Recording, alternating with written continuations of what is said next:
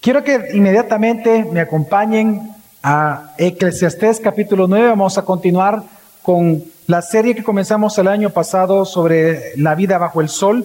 Si usted nos acompaña por primera vez, mientras me acompaña a Eclesiastés capítulo 9, contarle de que la frase bajo el sol se refiere a la vida que hay en este mundo, pero un mundo que no considera a Dios. El libro de Eclesiastés es un libro especial en donde Salomón, o el predicador, como él se llama a sí mismo, lo que hace es observar la vida, cómo es la vida sin Dios. Y él comienza a raíz de eso a mostrar que el camino para nosotros poder de alguna manera disfrutar de la vida, y pero más que todo de glorificar a Dios en medio de este mundo sin Él, es decir, sin conciencia de Él, es viviendo bajo el temor de Dios. La frase que Él más ocupa en, en, esta, en, esta, en este libro es vanidad de vanidades o la palabra vanidad. Cuando el predicador dice que todo en esta vida es vanidad, lo que él está hablando es que todo es decepcionante, todo es frustrante. Es decir, la vida sin Dios es una vida vana, es una vida que no tiene sentido, es una vida frustrante. Haga lo que usted haga, va a terminar muy mal. Por lo tanto, él busca demostrar que lo único que puede darle sentido a su vida y darle gozo a su vida, darle propósito a su vida, es Dios mismo, obviamente en Jesucristo. Y esto es a través del temor a Dios. Así que hemos venido estudiando todo Eclesiastés y este día hemos llegado al capítulo 9 y el título del sermón es Disfruta la vida, sé feliz. A mí me impresiona realmente lo que vamos a leer porque es de los pocos mandamientos en la Biblia en donde dice que tienes que ser feliz, que tienes que disfrutar la vida. Obviamente no significa una invitación al hedonismo, hacer lo que se nos ocurra, sino que claramente como vamos a aprender es según lo que Dios ha aprobado para nosotros, lo que Dios aprueba en sí mismo, según su santidad. Pero lo importante es que Dios, hermanos, quiere que tú seas feliz.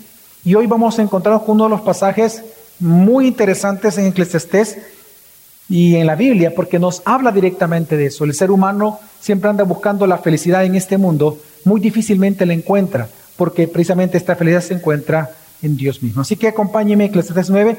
De hecho, esta mañana vamos a leer del versículo 1 al 12, vamos a estudiarlo del 1 al 12, pero para iniciar quiero que nos concentremos en donde se encuentra el mensaje central del pasaje y es, vamos a leer del versículo 7 al versículo 10. Dice así la palabra del Señor. Vete, come tu pan con gozo y bebe tu vino con corazón alegre, porque Dios ya ha probado tus obras.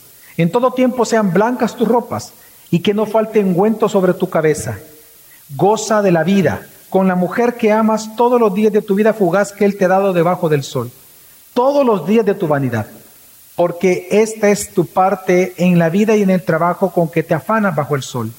Todo lo que tu mano halle para hacer, hazlo según tus fuerzas, porque no hay actividad, ni propósito, ni conocimiento, ni sabiduría en el Seol a donde vas.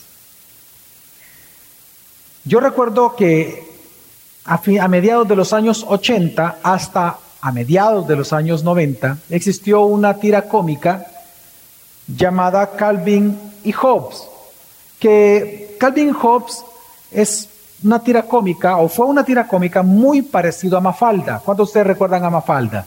Una tira cómica que eh, trata acerca de las cosas filosóficas, de temas filosóficos acerca de la vida. Obviamente toma, eh, toca temas políticos, económicos, pero casi siempre son sociales o familiares. Pues Calvin y Hobbes fue una caricatura muy parecida.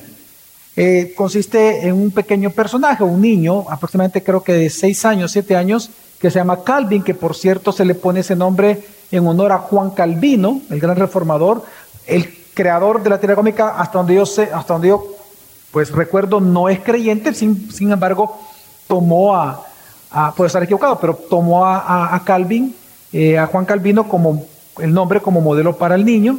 No siempre él está de acuerdo con él. Eh, pero el niño así se llama. El niño tiene un amigo imaginario, un tigre, que se llama Hobbes. Entonces, las tiras cómicas eh, siempre tienen que ver con la conversación entre ellos. Así que En una de estas tiras cómicas de cuatro escenas, y quiero que la vean en pantalla, en una ocasión dice así, está bajo el árbol que siempre aparecen ahí, y está Calvin y dice, no entiendo este asunto sobre la muerte. En la segunda escena, si nos vamos a morir, ¿qué sentido tiene vivir? En la tercera escena aparece el, tigre con una cara de asustado de que le respondo, ¿vea? Y el niño está como frustrado que no entiende el sentido de la vida. Y en la cuarta escena la respuesta de Job fue, bueno, está el atún. Y el niño pues frustrado le dice, no sé por qué siquiera te hablo antes de comer. El día de hoy, Salomón va a enseñar lo que esta caricatura refleja, me sorprende, de hecho, no sé si el, escritor de esa caricatura estaba pensando en Eclesiastés, pero impresionante que la pregunta que Salomón va a responder en esta mañana es esa. Si todos vamos a morir, ¿de qué sirve vivir? Y es impresionante, porque la respuesta de Salomón de cara a Dios, es decir, considerando a Dios va a ser, Él nos va a decir de que a pesar de que todo en este mundo es vanidad, a pesar de que todo en este mundo es frustrante, te causa dolor, decepción, porque nada permanece, aunque este mundo es difícil, aunque este mundo es duro, resulta que Dios nos manda a ser felices, disfrutando de la vida, pero en todo lo que Él aprueba como parte de su gracia para nosotros. Y es lo impresionante, porque este es uno de los pocos pasajes en la Biblia en donde Dios directamente te dice, disfruta de la vida. De hecho, en los pasajes anteriores en Eclesiastés, de manera indirecta, dice el predicador, bueno le es al hombre comer y beber. ¿Se acuerdan? Él lo habla de manera indirecta. Este es el único momento en el cual Él ya da el mandamiento a que debes de disfrutar lo que comes y lo que bebes, a que disfrutes de la sexualidad con tu esposa. Y así sucesivamente, es decir, ya son mandamientos. Nosotros eran simplemente observaciones. Así que lo que va a hacer el predicador es enseñarnos que a pesar de que este mundo es difícil, Dios quiere que tú lo disfrutes, pero de la manera en que Él ha determinado que tú lo hagas. La manera en que el predicador ha bosquejado su, su texto es así, si usted me acompaña y lo ve conmigo, del 1 al 6, Él nos va a enseñar acerca de la muerte, que es inevitable para el ser humano. No importa cómo tú vivas o cuánto tú creas que mereces por tu vida, al final lo único que mereces es morir. Entonces esto lo ocupa para entonces hacer la pregunta, si todos vamos a morir, si todos vamos al Seol, a la tumba, ¿de qué sirve entonces esforzarnos para vivir? Luego del versículo 7 al 10 da el mandamiento como un consuelo de que tenemos que disfrutar la vida conforme a lo que Dios anhela para nosotros. Y luego del 11 al 12 él va a hablar de lo impredecible que es los tiempos difíciles que en el futuro tú vas a vivir.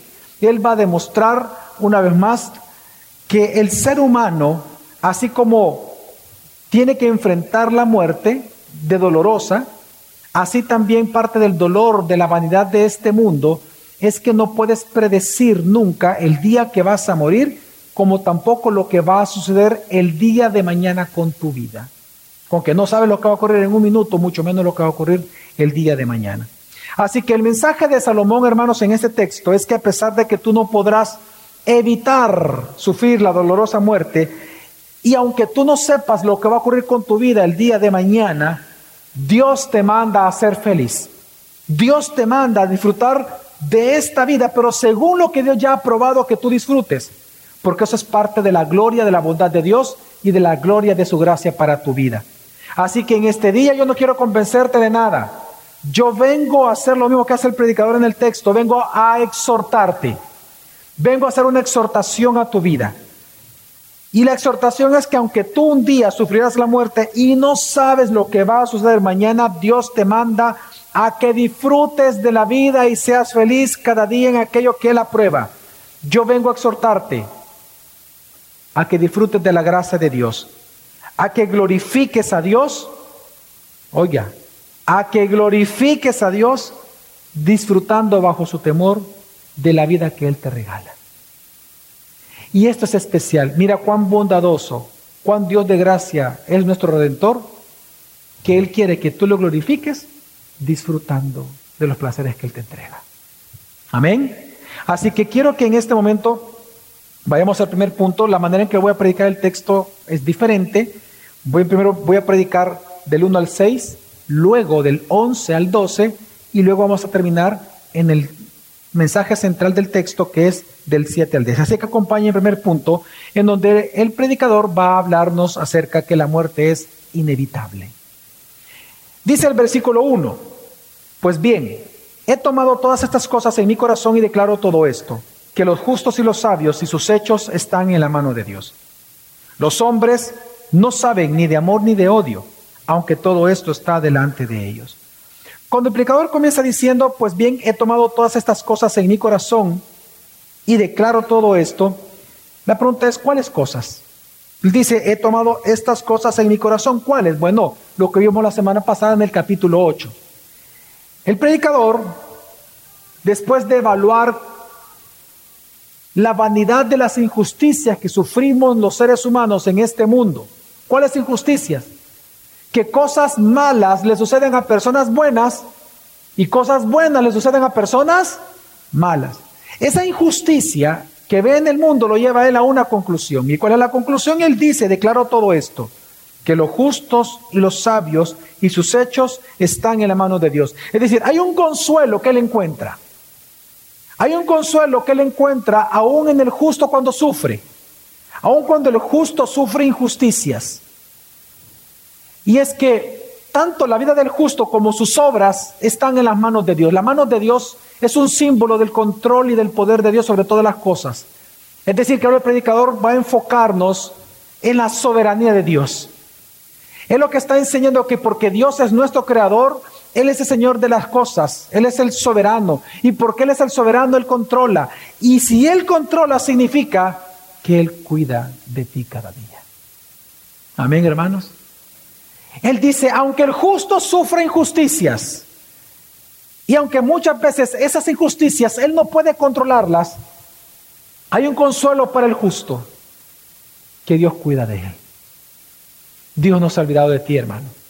Y es lo que comienza enseñando el predicador, que Dios no se olvida de ti. Porque el predicador nos recuerda la gran debilidad del ser humano. ¿Cuál debilidad? Dice luego el versículo. Los hombres no saben ni de amor ni de odio. Esa frase tan, tan interesante significa lo siguiente. Si hay una debilidad en nosotros también, es que no importa cuán sabio tú seas, tú no puedes saber si lo que estás viviendo o experimentando en tu vida hoy es producto de la ira de Dios o de la bondad de Dios. Tú no lo sabes. Tal vez ayer te enteraste que estás enfermo. ¿Cómo interpretar la enfermedad? ¿Es una disciplina de Dios o es parte de la bondad de Dios? Tal vez te dieron un nuevo trabajo y resulta que por el trabajo que tienes no puedes congregarte los domingos. ¿Qué es? ¿Es parte de la bendición de Dios o es parte de un juicio de Dios porque amas el dinero? Los seres humanos no tenemos la capacidad de interpretar si lo que estamos viviendo es producto de la bondad o de la ira de Dios. Pero de dos cosas podemos estar seguros, dice el predicador de que Dios cuida de nosotros. Y lo segundo, de que vamos a morir. Y él entonces introduce el tema de la muerte en esta debilidad del conocimiento humano en el siguiente texto. Acompáñeme conmigo, él va a presentar cinco contrastes para hablar de la totalidad del ser humano respecto a que no puede evitar la muerte nadie. Dice versículo 2 al 3. A todos les sucede lo mismo. Hay una misma suerte para el justo y para el impío, para el bueno, para el limpio y para el inmundo, para el que ofrece sacrificio, para el que no sacrifica. Como el bueno, así es el pecador. Como el que jura, así es el que teme jurar. Este mal hay en todo lo que se hace bajo el sol, que hay una misma suerte para todos.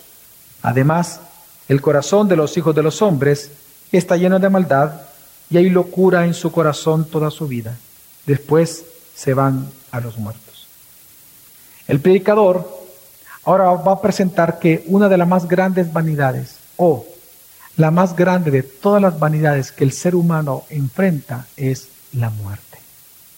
No hay dolor más grande que ese, que la pérdida de alguien. Y es que recordemos que la observación que hace el predicador es de la vida bajo el sol, es decir, de la humanidad que no considera a Dios. Lo que él está diciendo es lo siguiente, yo he encontrado que hay un gran mal en este mundo. Y así le llama mal, imagínense la muerte, un gran mal. Y es que no importa si tú eres justo o eres injusto. Y vea el vocabulario que lo ocupa, que es un vocabulario del tabernáculo, de la religiosidad del judaísmo. No importa si tú presentas sacrificios correctamente o no presentas sacrificios. No importa si tú eres piadoso o no eres piadoso. No importa si eres creyente o no eres creyente. Todos van a sufrir la muerte. Y él presenta esta realidad como una de las más grandes decepciones del ser humano. Que no importa cuánto trabajes, cuánto acumules, cuánto prestigios acumules, cuánto dinero, tú vas a morir. Y es que para el concepto del mundo, el morir es el fin de todo. Hoy en día a esa filosofía se le llama existencialismo. Para el existencialista, el morir es el final de todo. No hay nada después de la vida, de la muerte. Esto es todo lo que existe. Por eso es que bajo esta filosofía del existencialismo es que se trabajan los temas de, del medio ambiente. Porque dicen, bueno, si esta es la única vida que tengo, cuidemos este mundo que es lo único que tenemos. Porque no hay para ellos en su mente nada después de la muerte. Así que el predicador él está observando que en el mundo el existencialismo en este, en este tema, la muerte es el enemigo invencible. Así que independientemente de lo que tú creas merecer por el estilo de vida que llevas, lo que tú mereces es la muerte. Pero la gran pregunta es ¿por qué? Él responde en el versículo 3, dice a la mitad, además, esta es la razón por la cual todos, deben de morir.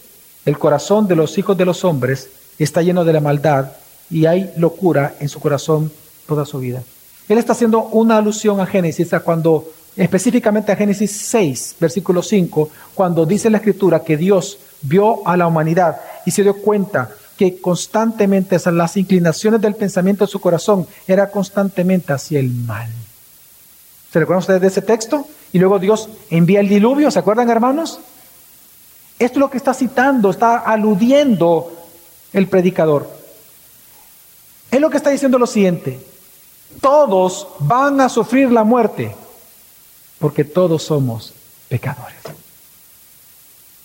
Bueno, Romanos 6:23 lo dice en el Nuevo Testamento, porque la paga del pecado es la muerte. Así que lo que el predicador, lo que está enseñando, hermanos, es que en la vida hay tanta maldad y si levantamos la vista y vemos nuestra cultura, hasta el día de hoy el ser humano sigue siendo pecador.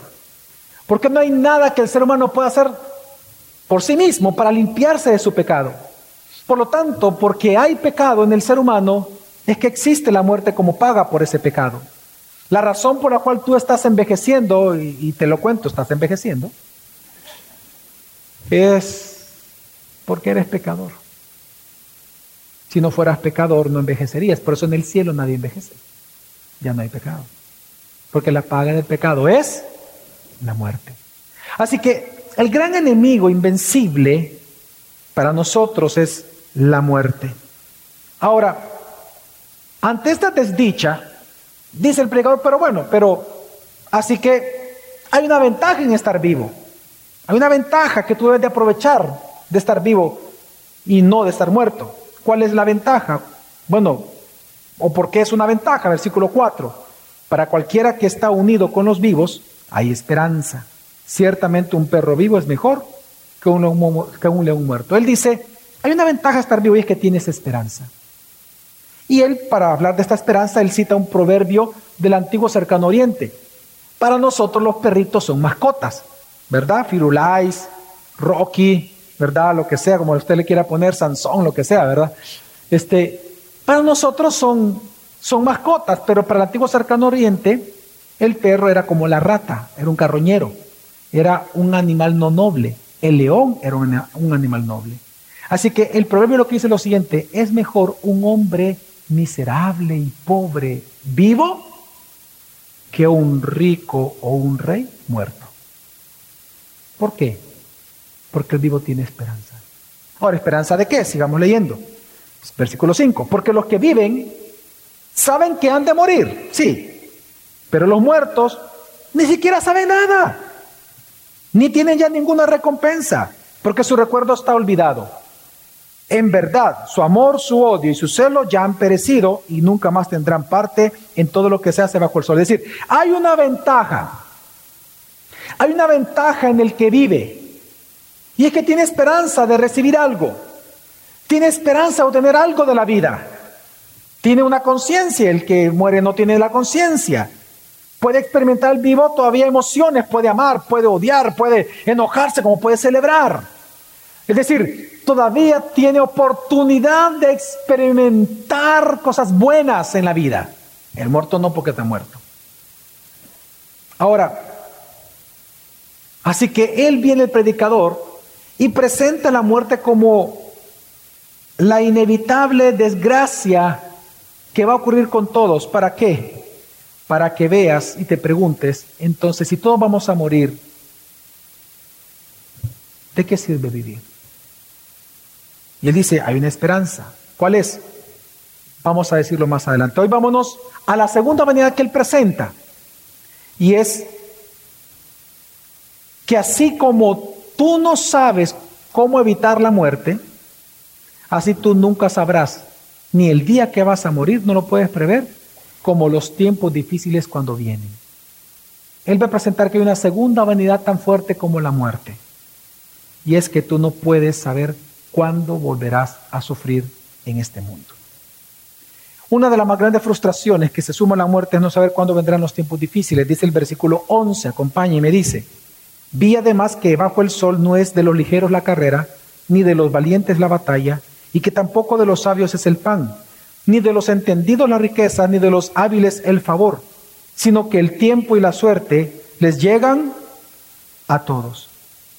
Salomón lo que está hablando con este texto es que, hermanos, tanto los problemas de la vida como el día en que vas a morir es totalmente impredecible. Tú puedes ser el hombre más sabio de la tierra, la mujer más sabia de la tierra, y aún así no sabes lo que va a ocurrir en los próximos 30 segundos. Si Dios quiere, puede enviar el terremoto más desastroso en la historia del Salvador. Y nadie lo puede prever. Por cierto, anoche tembló. Nadie lo puede prever. Nadie puede prever cuando va a venir una enfermedad. Nadie puede prever cuando vas a sufrir una pérdida. Ni siquiera puedes prever el día en que vas a morir.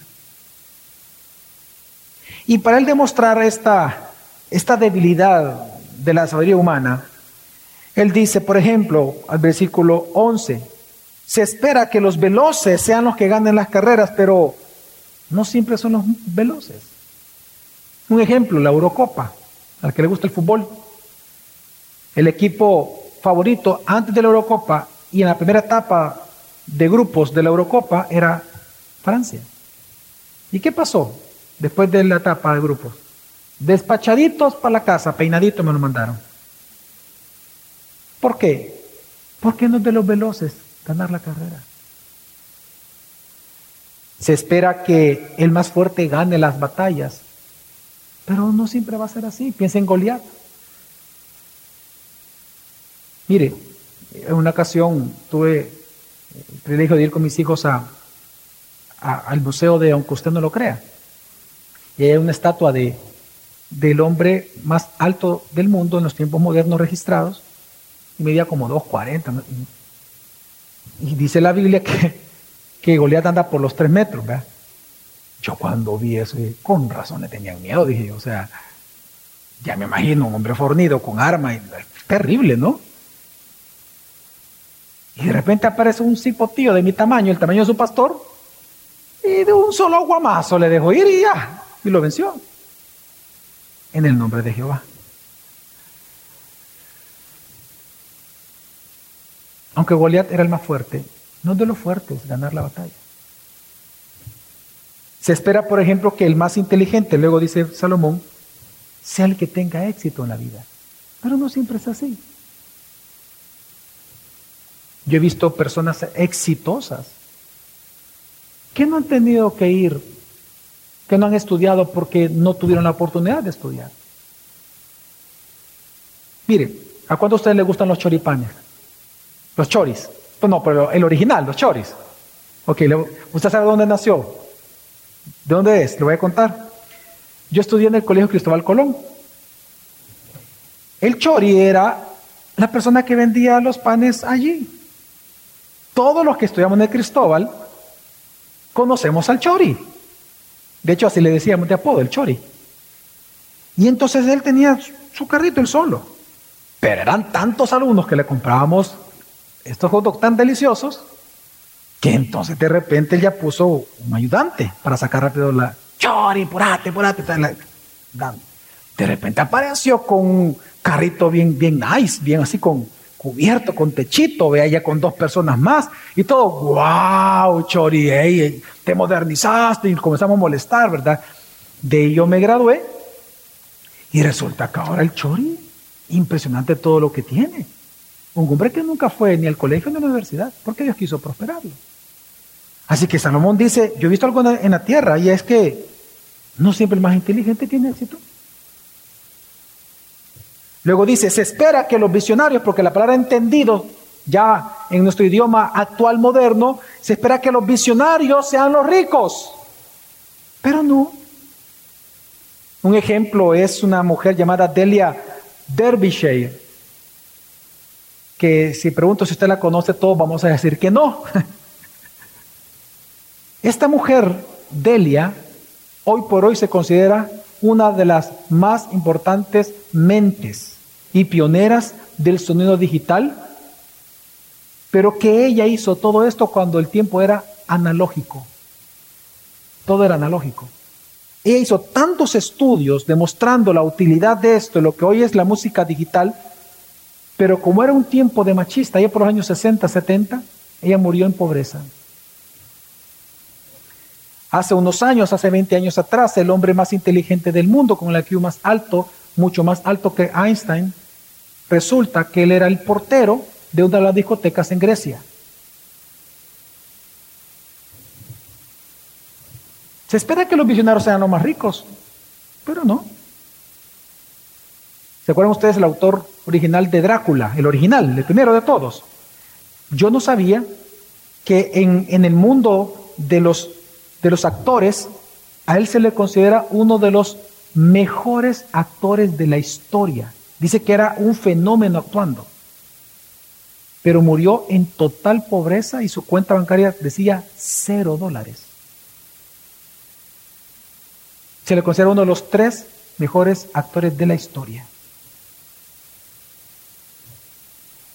Se espera, dice el salmista, perdón, dice el predicador, que los perceptivos, es decir, los intelectuales, sean respetados en la sociedad, escuchados, pero no es así. Entonces él dice, miren qué frustrante es la vida. Que tú puedes tener el mejor deseo, la mejor idea, puedes ser el mejor estudiante de tu colegio, el mejor estudiante de la universidad, el summa cum laude, tú puedes ser el más inteligente de la casa, puedes tener las mejores habilidades, y no va a ocurrir lo que tú tanto deseas.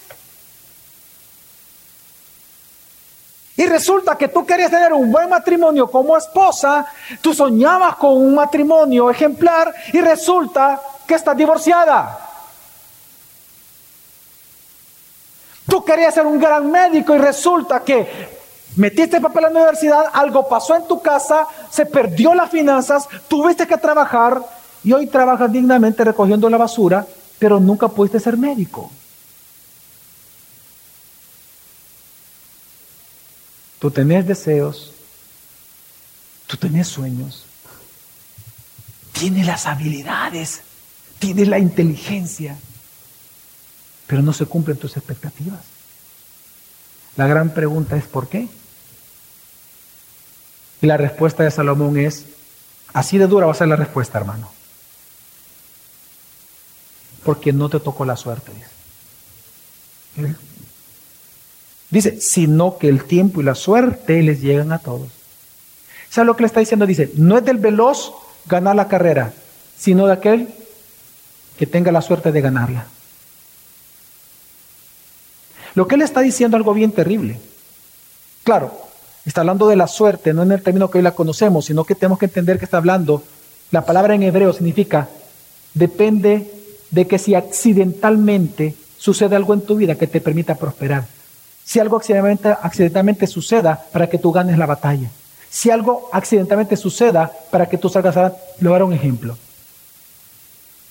La pandemia, si es cierto, fue un desastre para el mundo y algo dolorosísimo, pero no vamos a ver que para ciertos sectores los impulsó increíblemente. La tecnología, por ejemplo. Esta plataforma Zoom, ellos mismos dicen que nunca en ninguna de sus proyecciones se imaginaron venir a ser la empresa mundial que ahora son. Ni en los mejores sueños, dicen. Fue una oportunidad, un accidente llamado pandemia lo que ocasionó todo esto. Así que no depende de que eran inteligentes, es simplemente la oportunidad. Entonces, ¿cuál es el enfoque del predicador? No en la suerte, el enfoque del predicador es la siguiente. Tú no puedes controlar ni asegurar lo que va a ocurrir contigo mañana, por más inteligente, sabio, habilidoso que tú seas, porque no depende de ti lo que va a ocurrir mañana contigo, depende de lo que Dios ha determinado como Dios soberano que Él es sobre tu vida. Tu vida está en las manos de Dios. Así que tus éxitos o fracasos, tus oportunidades o frustraciones, todo está en las manos de Dios. La vida es impredecible para nosotros porque no somos Dios. No podemos ni controlar ni asegurar lo que va a suceder con nosotros, pero Dios sí. Pero esto es algo que él ya ha predicado. En el capítulo 4 él ha dicho de que todo es hermoso en el tiempo del Señor. Amén. Que para todo hay tiempo. Hay tiempo para reír, hay tiempo para, para llorar, hay tiempo para abrazar y hay tiempo para no abrazar, dice. Todo es hermoso en el tiempo de Dios. Así que el predicador lo que nos enfoca es en entender de que en tu vida solo va a ocurrir aquello que Dios ha aprobado que suceda. Por eso entonces el versículo 12 dice, porque el hombre tampoco conoce su tiempo. Como peces atrapados en la red traicionera y como aves apresadas en la trampa, así son atrapados los hijos de los hombres en el mal, en el tiempo malo, cuando éste cae de repente sobre ellos. En otras palabras, nadie puede prever los tiempos malos. Entonces, esta es la cuestión. Si solo Dios es el único hermano que puede controlar tu vida, tu vida y tu muerte, el día de tu muerte. Si Dios es el único que controla los accidentes y sucesos que le dan giro a tu vida.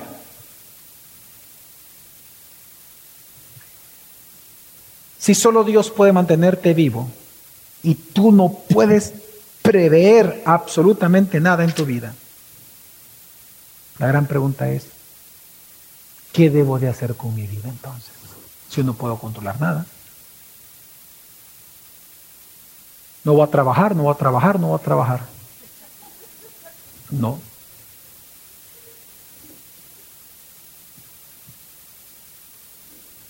Y Dios te dice ahí, en ese contexto, ¿Sabes lo que tienes que hacer? Hijo, disfruta la vida que yo te doy. ¿No te das cuenta de esa bendición que te estoy dando? Es cierto. Esta vida es dura. Es cierto. Van a venir tiempos difíciles. Es cierto. Hay injusticias que vas a subir. Es cierto. Un día vas a morir. Es cierto. Es cierto todo eso. Pero también es cierto que una gracia de Dios para ti y es que pueda disfrutar de cada cosa que Dios te da en tu vida. Que tú puedes ser feliz en Él.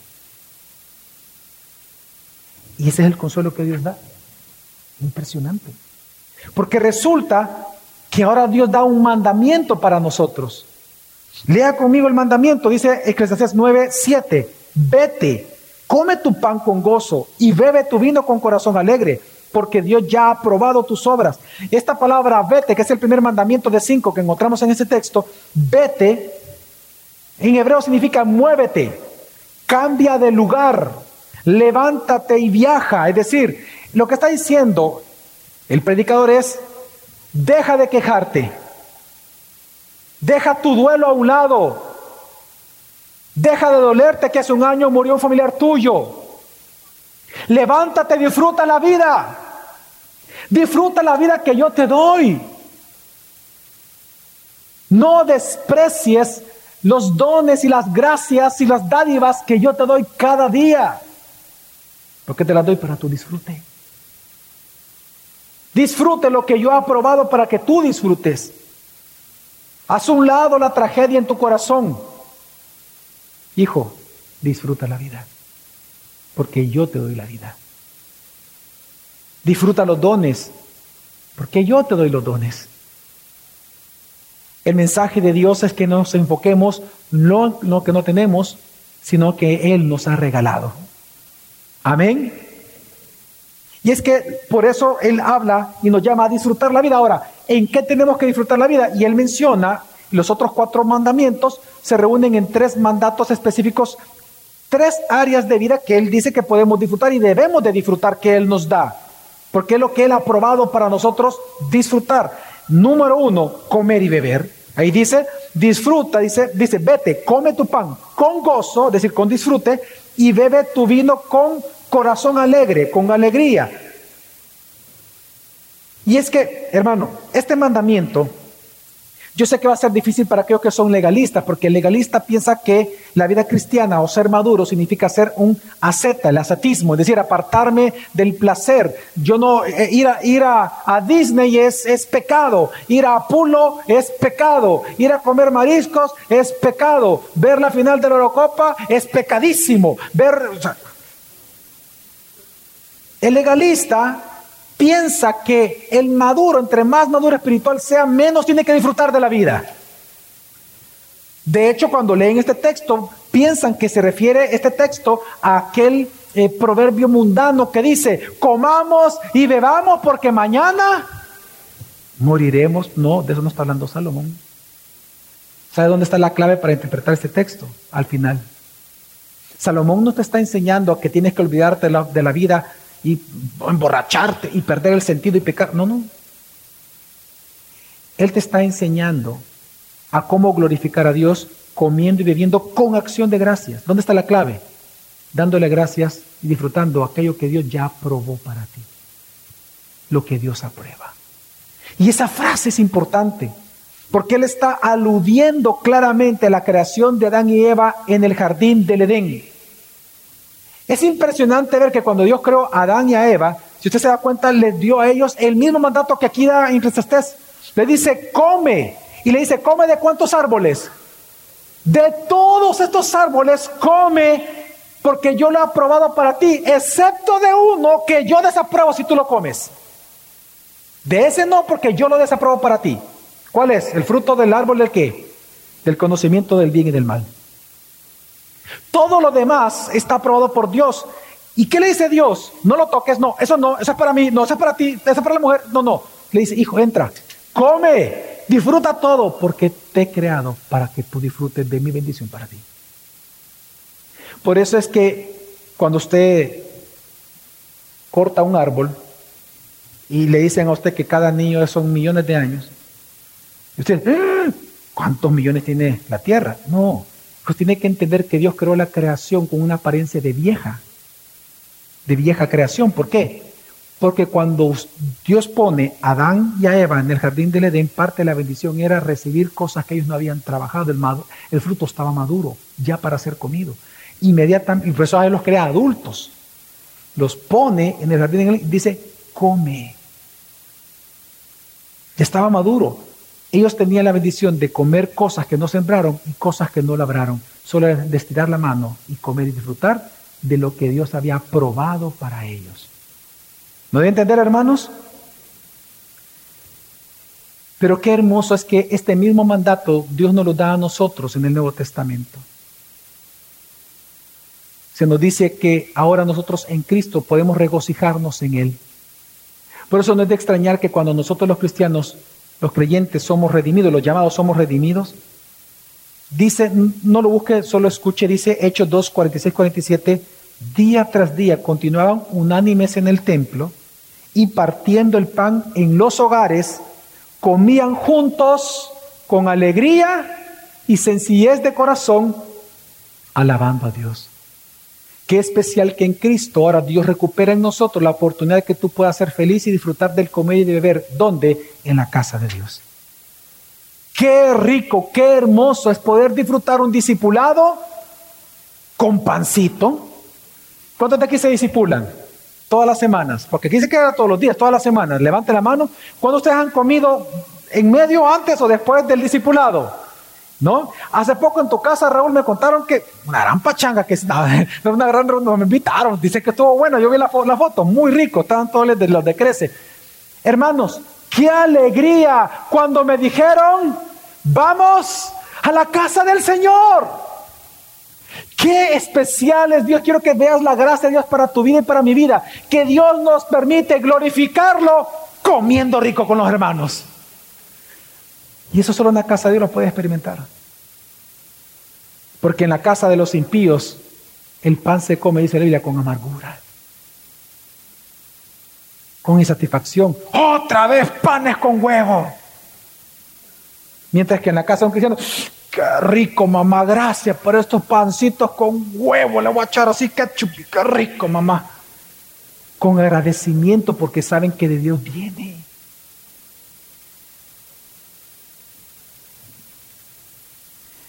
Y qué impresionante que parte de la gracia de Dios para nosotros del disfrute es en la casa de Dios, es con los cristianos. ¿Ya te diste cuenta? Cuando tú tienes estos almuerzos o cenas con la gente de tu trabajo que no son creyentes, tú puedes reír, pero cuando vas a tu casa tú vas con un sentimiento de vacío. Pero qué rico es comer y beber con un cristiano, hombre. Qué rico es estar con los hermanos. Qué delicioso es compartir con los hermanos. Nos reímos. Y es que dice la escritura que la bendición de Dios no añade tristeza alguna. Qué delicioso es. Qué satisfactorio es pasar con los hermanos. Amén. Así que disfruta el comer y beber aquello que Dios aprueba. ¿Ok? En segundo lugar, ¿qué también Dios aprueba? Goza de la vida con tu cónyuge. Dice versículo 8 al 9. En todo tiempo sean blancas tus ropas y que no falte un ungüento sobre tu cabeza. Voy a explicar ahorita este versículo. Las ropas blancas, si usted lo puede ver al día de hoy con los, con los países árabes, la usan. ¿Se ha dado cuenta que ellos siguen usando ropas blancas y turbantes blancos? Es porque las ropas blancas tienen un efecto de repeler el calor del sol. Un carro blanco siempre es más fresco que un carro de color negro, por ejemplo. La ropa blanca eh, refleja eh, el calor, entonces la persona se siente más fresco. Pero la ropa blanca en la Biblia tiene un simbolismo de alegría. Por eso es que dice en el Salmo 23 y, en, otros lugares, perdón, eh, eh, perdón, no en el Salmo 23, en otros lugares se nos habla, incluso en el Nuevo Testamento, que cuando somos convertidos, se nos dice que nuestro ropaje es cambiado, las viejas ropas, por una ropa de color que blanco, porque es un símbolo de un corazón alegre. Igual es con el ungüento. El ungüento de la cabeza, si bien es cierto, se sigue ocupando para repeler el calor y no y que la piel no, no se reseque en estos ambientes tan áridos, pero también es un símbolo de alegría. Por eso habla la Biblia de que dentro del templo de Dios hay óleo de alegría entre los creyentes. En el Salmo 23, luego, luego que dice, tú aderezas, mire pues, ¿ve? A que le gusta, ¿ve? Mire, tú aderezas mesa delante de mis angustiadores. Y dice, y unges mi cabeza con qué? Claro, porque en Cristo somos, recuperamos nosotros en Cristo el gozo y la alegría del Señor. Volvemos a disfrutar de la vida a pesar de los problemas. Y vemos en el Salmo 23 que se menciona esto entonces. Pero en el versículo 8, cuando habla de esto, ve usted lo que habla el versículo 9. Dice, Goza de la vida con la mujer que amas todos los días de tu vida fugaz que Él te ha dado bajo el sol, todos los días de tu vanidad. Es decir, yo uno el versículo 8 y el 9 porque ambos elementos, es decir, las vestiduras, el aceite y la esposa, lo encontramos en otro libro de sabiduría como es Cantar de los Cantares. En otras palabras, Dios está diciendo, vístete, perfúmate y goza luego en la recámara con la mujer que yo te he dado porque esa es parte de mi bondad para ti. Hermano, algo que tú puedes disfrutar y que Dios te ha dado el privilegio de disfrutar, es a tu esposo y a tu esposa. No es la otra. No es el otro lo que Dios ha aprobado. Es tu esposo y tu esposa lo que Dios ha aprobado para tu disfrute. Disfrútalo. Y él mismo dice, ¿por qué? Porque esta es tu parte en la vida y en el trabajo con que te afana bajo el sol. Por eso dice la escritura que el que haya esposa,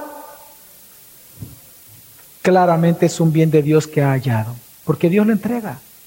Es una bendición de Dios. Por lo tanto, tú quieres ser feliz, entonces goza de tu cónyuge, pero en Cristo. Claramente, en Cristo es la única manera que tú puedes gozar del matrimonio. La gran una de las grandes razones por las cuales la juventud de hoy no quiere casarse es por el mal testimonio que vende el matrimonio sin Cristo. Los matrimonios sin Cristo son un desastre. No es un lugar de paz, es un lugar de odio.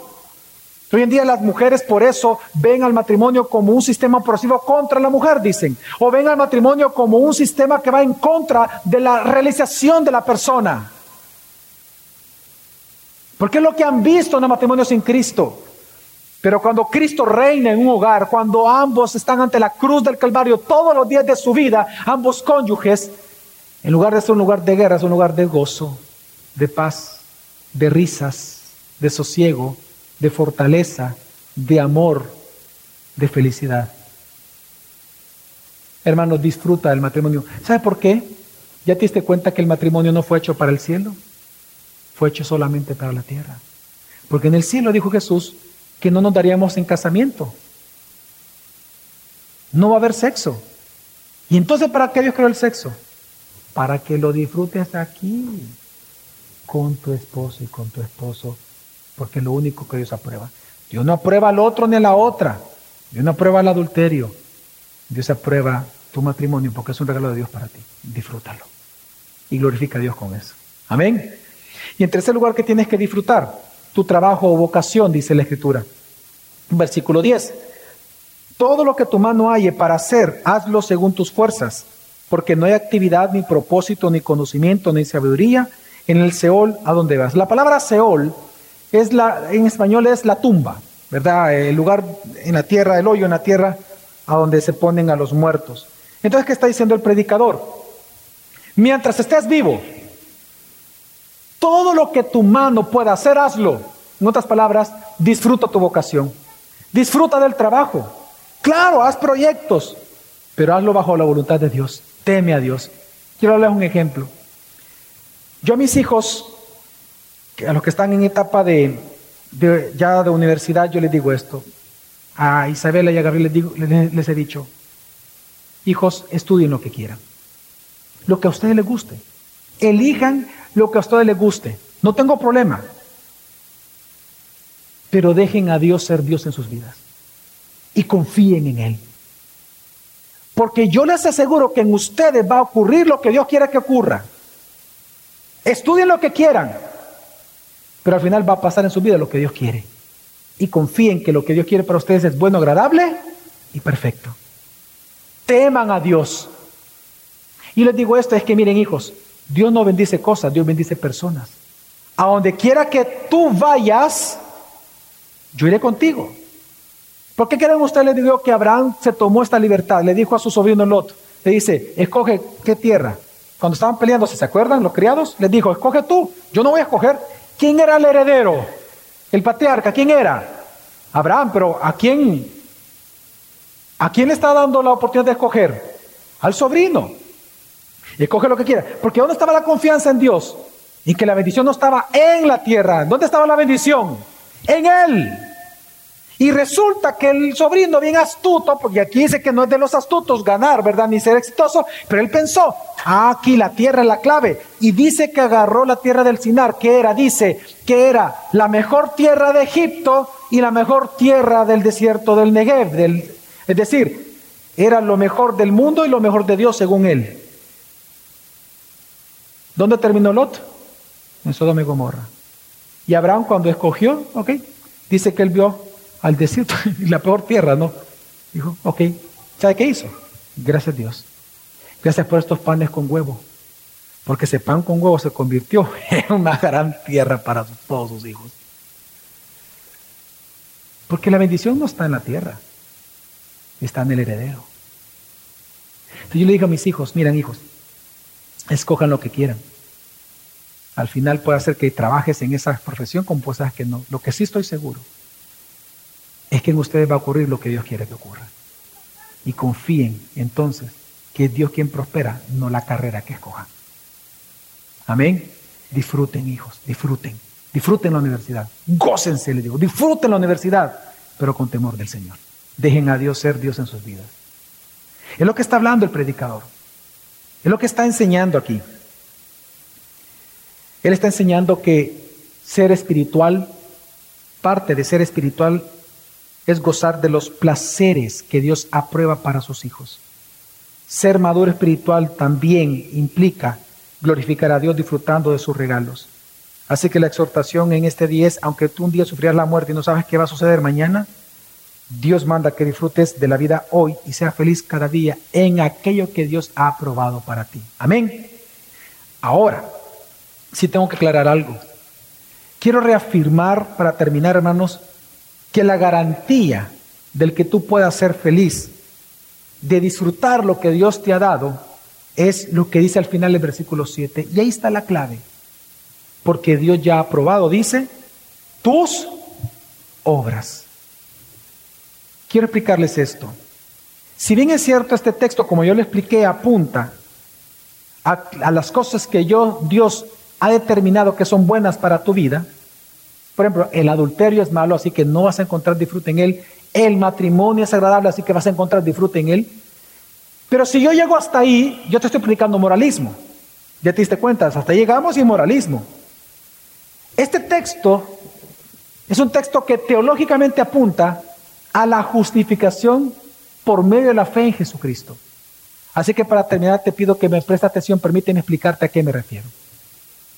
Hermanos, el tema del disfrute de las cosas que Dios nos da como parte de su gracia para nosotros es un tema que está en toda la Biblia.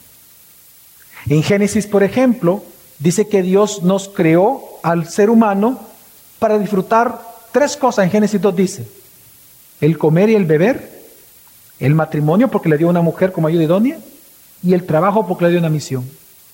¿Qué es lo que Eclesiastes dice que tenemos que disfrutar? Número uno, el qué? Comer, Beber. Dos, el qué? El cónyuge. Y tres, el trabajo. Lo mismo de Génesis 2. Exactamente lo mismo. Es que el tema del placer, Dios creó al hombre para el placer, para encontrar placer en, la bendición de Dios. Pero cuando entró el pecado, el problema es que el placer se convirtió en hedonismo. El placer se convirtió en lujuria. El placer se convierte en egoísmo. Y en lugar de entonces de buscar lo que Dios aprueba para nosotros disfrutarlo, hoy buscamos disfrutar lo que Dios no aprueba. Y empezaron todos los grandes problemas. El adulterio, la frustración en el trabajo, buscar fuera de lo que Dios da el placer y la satisfacción. Pero Dios en su, plan, en su plan redentor no dejó al hombre en esa condición, sino que Dios tomando a Abraham le promete que hará de él una gran nación y le iba a entregar a sus descendientes una tierra. Amén. Pues resulta que en Génesis 13, versículo 10, dice Dios que esta tierra que le daría a los descendientes de Abraham sería una tierra similar al huerto del Señor. Similar entonces al que? Al jardín del Edén. Pues resulta por cuando se cumple esto que entran a la tierra prometida, que entonces ellos comienzan a disfrutar las mismas tres cosas que en Génesis. Cuando ellos entran ya el pueblo de Israel a la tierra prometida, ellos comienzan a disfrutar de beber la leche y comer la miel, porque resulta que era una tierra donde abundaba la qué? La leche y la miel. Tanto que la escritura dice que los soldados, ¿verdad? Pasaban con la espada al suelo y la miel, la miel. Era una tierra de abundancia. ¿Y para qué Dios los introdujo? Para beber leche y comer miel. Para que disfruten lo que ellos mismos no habían sembrado. Pues resulta que cuando entran comienzan a disfrutar de una manera distinta el matrimonio, porque en la ley del Señor, en la ley de Moisés dice que el recién casado no tenía que trabajar, ni siquiera en tiempos de guerra tenía que ir como guerrero, sino que toda la comunidad tenía que sostener a esta pareja para que por un año entero y dice ahí la, ley, disfrute a su esposa. Bueno, con algunos de aquí se cumplió, fíjese. En serio, yo casé unas parejas antes de la pandemia y cabal entraron a cuarentena usted. Mire qué felices. En serio, el año entero estuvieron ahí felices, gozándose uno al otro. Mire qué bendición de Dios. También cuando ellos entraron a la tierra prometida, ellos se enteraron y dijeron, mira, esta casa me gusta, mira, esta qué bonita esta ventana, tiene dos cuartos, mira esto, y mamá, mira, papá, hay un viñedo, mira, ya todo plantado, igual que en el Edén. ¿Y de dónde surgieron esas casas, esos viñedos plantados? Es que recuerde que era la tierra de los jebuseos, de los amorreos, es que Dios dijo que Él estaba esperando que ellos construyeran todo eso para que cuando entraran sus hijos, sin trabajar, como regalo y para su disfrute, disfrutaran de las casas que no construyeron y de los viñedos que no plantaron como parte de la bendición del Señor. Las mismas tres cosas que menciona Génesis y que menciona estés. Pero resulta que ellos cometieron el mismo pecado que Adán y Eva. Desobedecieron el pacto. Lo mismo que Dios hizo con Adán, de expulsarlo del Edén, ¿qué hizo con ellos? Los expulsó de la tierra y se lo llevaron esclavizados. Pero la historia no termina ahí. Viene Dios y entonces manda un profeta, varios profetas, y comienzan a anunciar un nuevo pacto. Y resulta que en este nuevo pacto, yo lo leo por el tiempo, y ya 65, del 17 al 22, ponga, presta atención al disfrute, la palabra disfrute. Dice, parte del nuevo pacto prometido ya para el remanente que le iba a rescatar, dice, yo creo cielos nuevos y una tierra nueva pero oiga, ve usted el mandamiento que da ahora, versículo 18, el mandamiento de Dios. Pero gócense y regocíjense para siempre en lo que yo voy a crear, pues voy a crear a Jerusalén, una ciudad, para regocijo y a su pueblo para júbilo. Quiero que entienda que Dios está diciendo lo mismo que se ve en Génesis, que hoy va a ser una nueva creación para que su pueblo, esta nueva creación, simplemente se goce en él. Hermano, Dios quiere tu felicidad.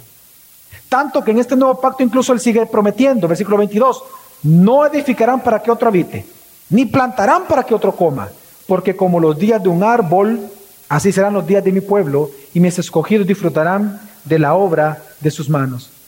Pues este nuevo pacto prometido por Dios, un nuevo pacto para regocijo de su pueblo, hermanos, en el cumplimiento de los tiempos, se cumplió y se inauguró en la persona de Jesucristo. Jesús es el nuevo pacto encarnado. Por lo tanto, con su muerte y su resurrección, ahora nosotros, no solamente nuestros pecados son perdonados, no solamente somos justificados por la sangre del Cordero, sino que resulta que fuimos hechos nuevas criaturas. Somos parte de la nueva creación prometida por Dios. Somos nuevas criaturas, el nuevo pueblo de Dios, el Israel de Dios, dice Pablo creados para gozarnos y regocijarnos en Cristo Jesús. Por eso que no nos extrañe que Pablo dice, regocijaos en el Señor siempre. Una vez más les digo, regocijaos.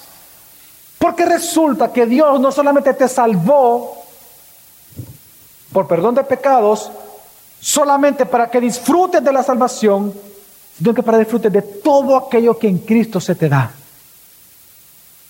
Por eso que no es de extrañar que en 1 Tesalonicenses, capítulo 5, versículo 18, se nota el mandamiento, estén siempre gozosos. ¿Usted se dio cuenta que es el mismo mandamiento de Eclesiastés? Estén siempre gozosos. ¿Cuál es el versículo más corto en la Biblia?